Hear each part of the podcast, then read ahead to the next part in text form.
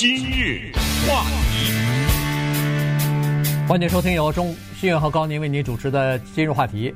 呃，今天呢是在这个爱荷华州呢要举行民主党的初选了哈，他们是以这个党团会议的这样的形式呢来进行投票的。呃，所以呢，我们来聊一下这个情况啊，因为尽管爱荷华州是一个很小的州，他们那儿的选能够出来的选出来的众议员人数也比较少，呃，但是呢。它是第一个州，它是第一个投票的州啊，所以呢，在每四年的总统大选当中呢，它都具有一个呃举足轻重的这么一个呃指示标的这样的一个作用哈，所以呢，人们就比较关注它。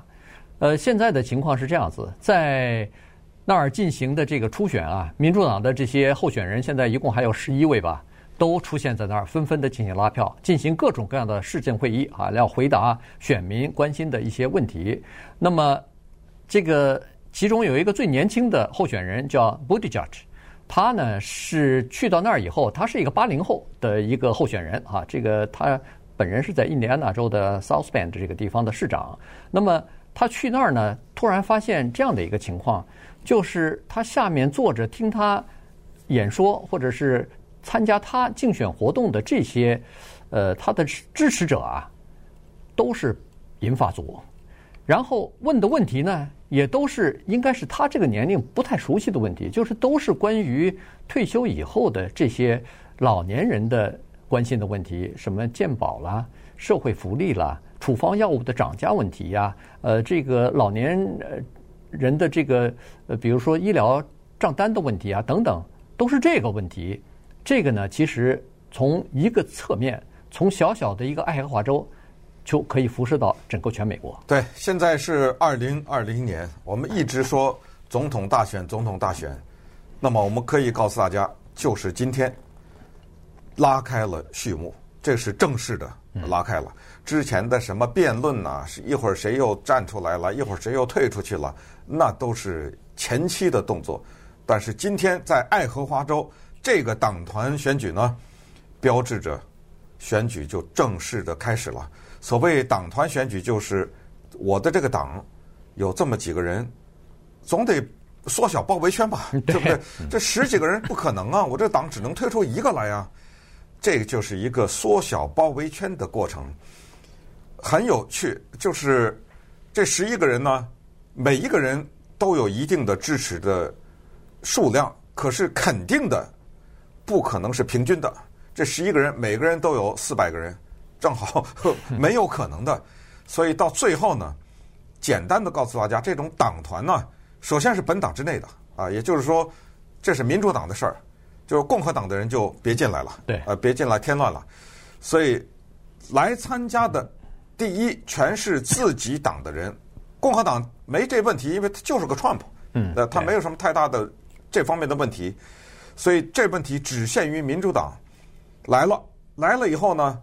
在一个房间里面，这个房间只是一个，你把它扩大成几百个啊，不同的地方，嗯，大家就在这儿站队，站自己所支持的人，然后最后呢，就看少的那个，表假如说这个候选人他那旁边只有六十个人，另外一个候选人那儿呢有七百个人，那么六十个人这个就解散了，也就是说你最后你从那个多的里你得挑一个。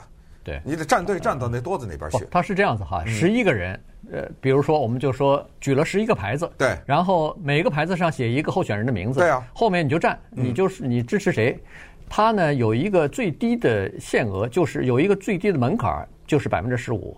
如果你不到百分之十五，这就说明你这个你这个组合，你支持这个候选人没有达到最低门槛，嗯，所以这时候呢，你就可以，当然其他人也可以。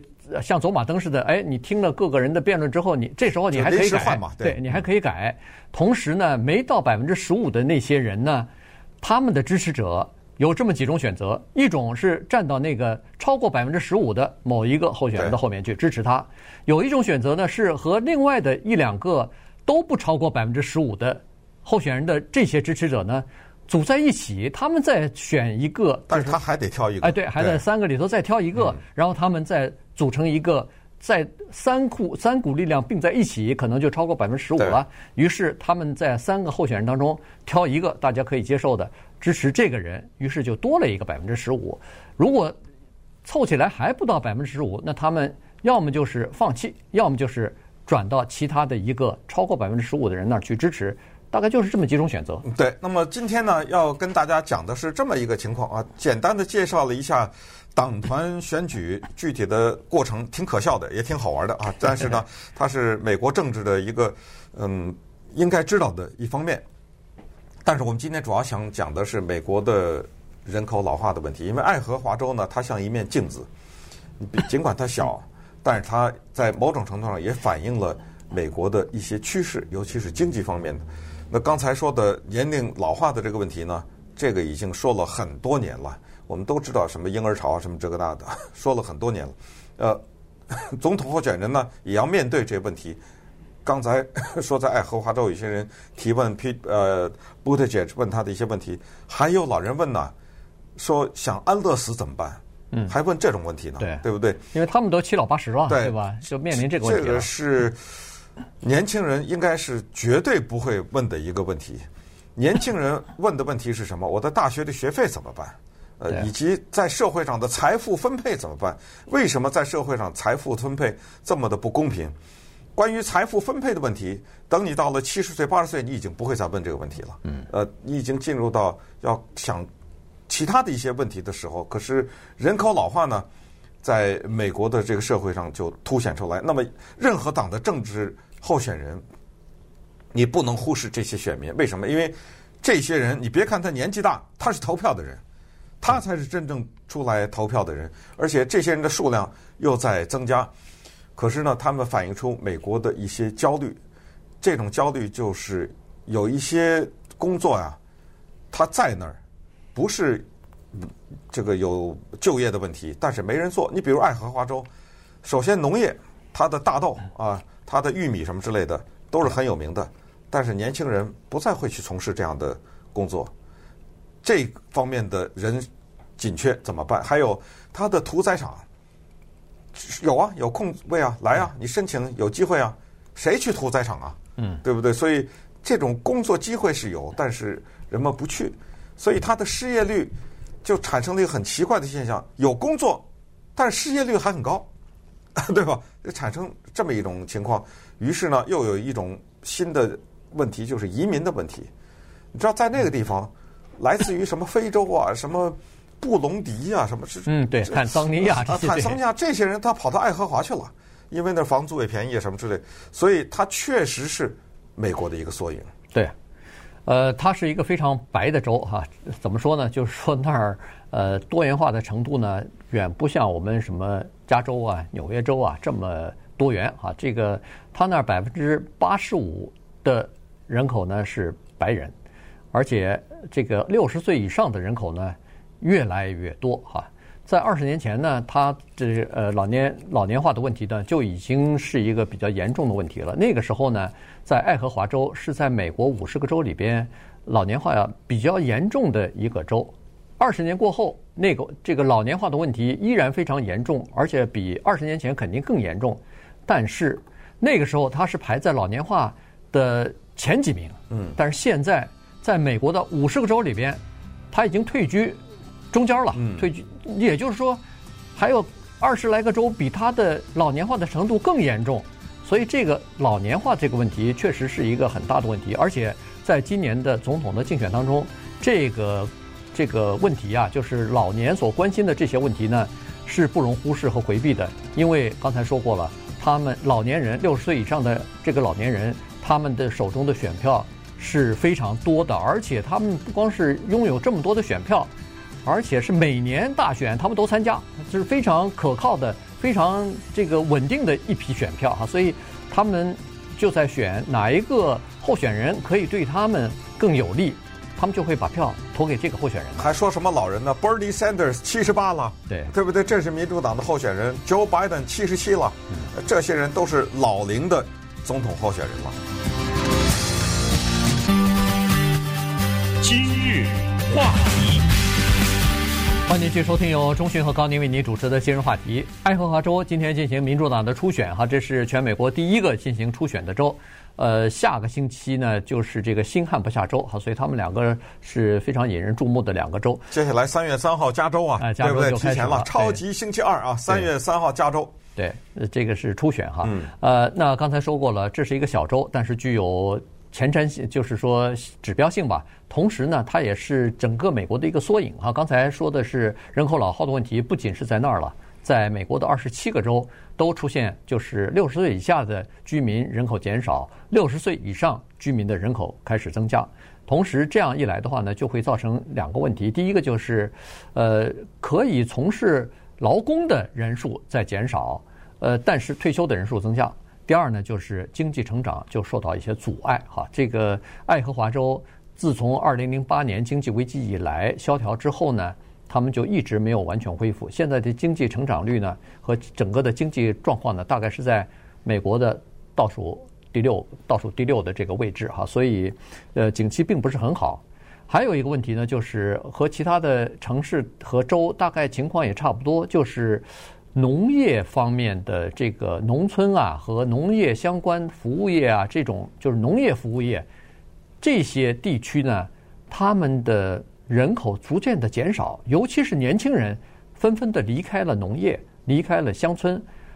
在爱荷华州的情况是，大部分年轻人要么就是到外州去，要么就是跑到这个爱荷华州的大概四五个比较大的都市里边去生活。所以呢，在爱荷华州，他们经常说。爱荷华州有两种经济，一种是都市经济，一种是乡村经济、非都市经济。都市的经济呢，发展的还是不错的，但是乡村的经济呢就比较糟糕了。嗯，乡村的问题还表现在另外的一些方面，医院关了。嗯，因为我们都明白一个简单的道理，就是所谓呃投资的回报的比例啊。我同样花这么多时间，我能够。拿十块钱，我同样花这么多时间，我能拿一百块钱，我就去做那个拿一百块钱的事情。这个你不能责怪他，这是人之常情。我在一个乡村里面做医生，我的收入和我在一个大城市里面的医院里面工作，我的收入如果差得很大的话，我有任何一丝一毫的可能性，我都会离开乡村。这个让我们再引申到。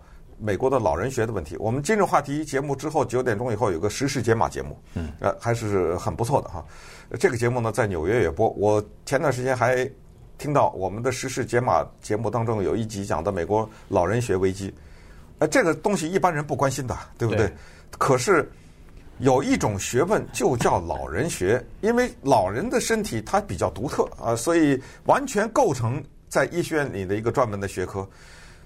它还是这一次危机当中的一个组成部分。什么危机？就是关于刚才我们一开始说的老人的危机。没人学这东西。嗯，就是我说那道理。我同样在医学院里学，我学个牙医，我年薪比他多好几倍。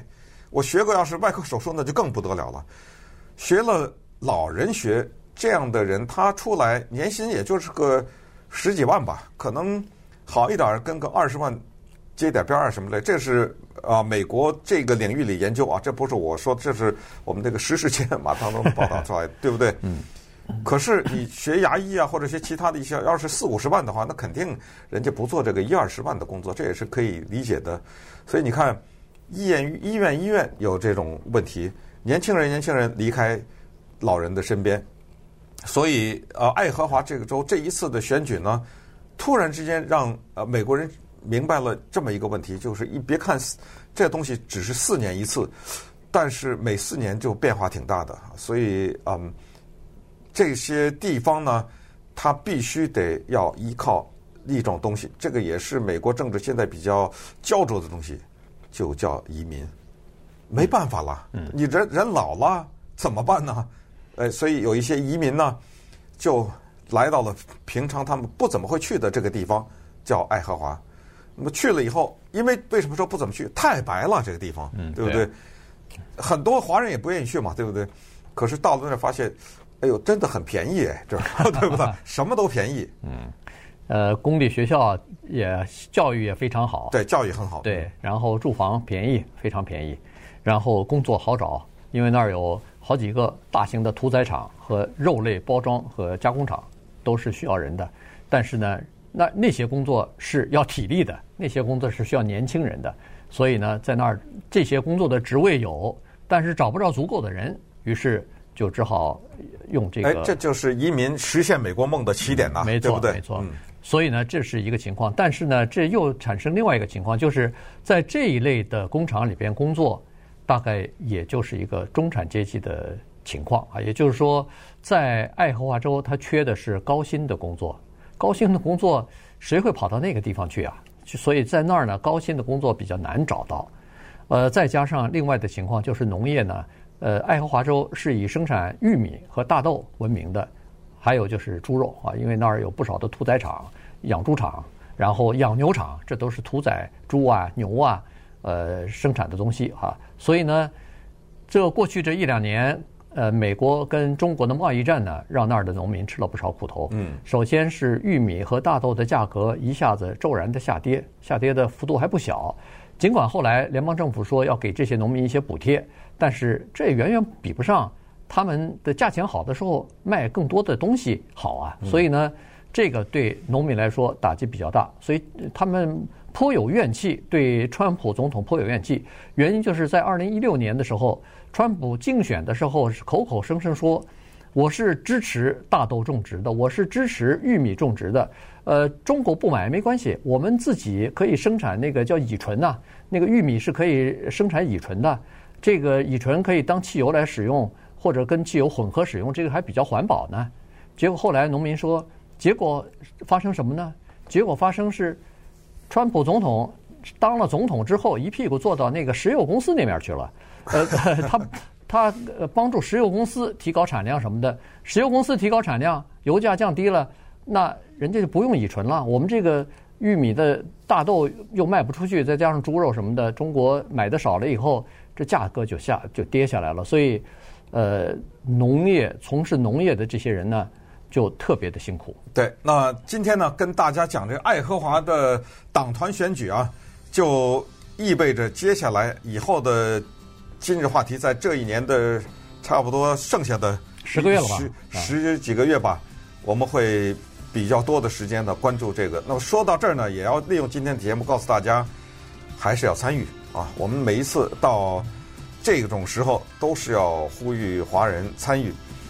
刚才讲过，三月三号是加利福尼亚州的初选，这个是算不算是有史以来第一次啊？这么早啊？这么早，对不对？呃，因为之前呢比较靠后，我们都是六月以前。呃，对，呃，现在呢挪到了这儿。其实我不知道你收到没，我已经收到了。我也收到了。啊、对，嗯。那这话就是说，我们很多的听众、观众都收到了，对不对？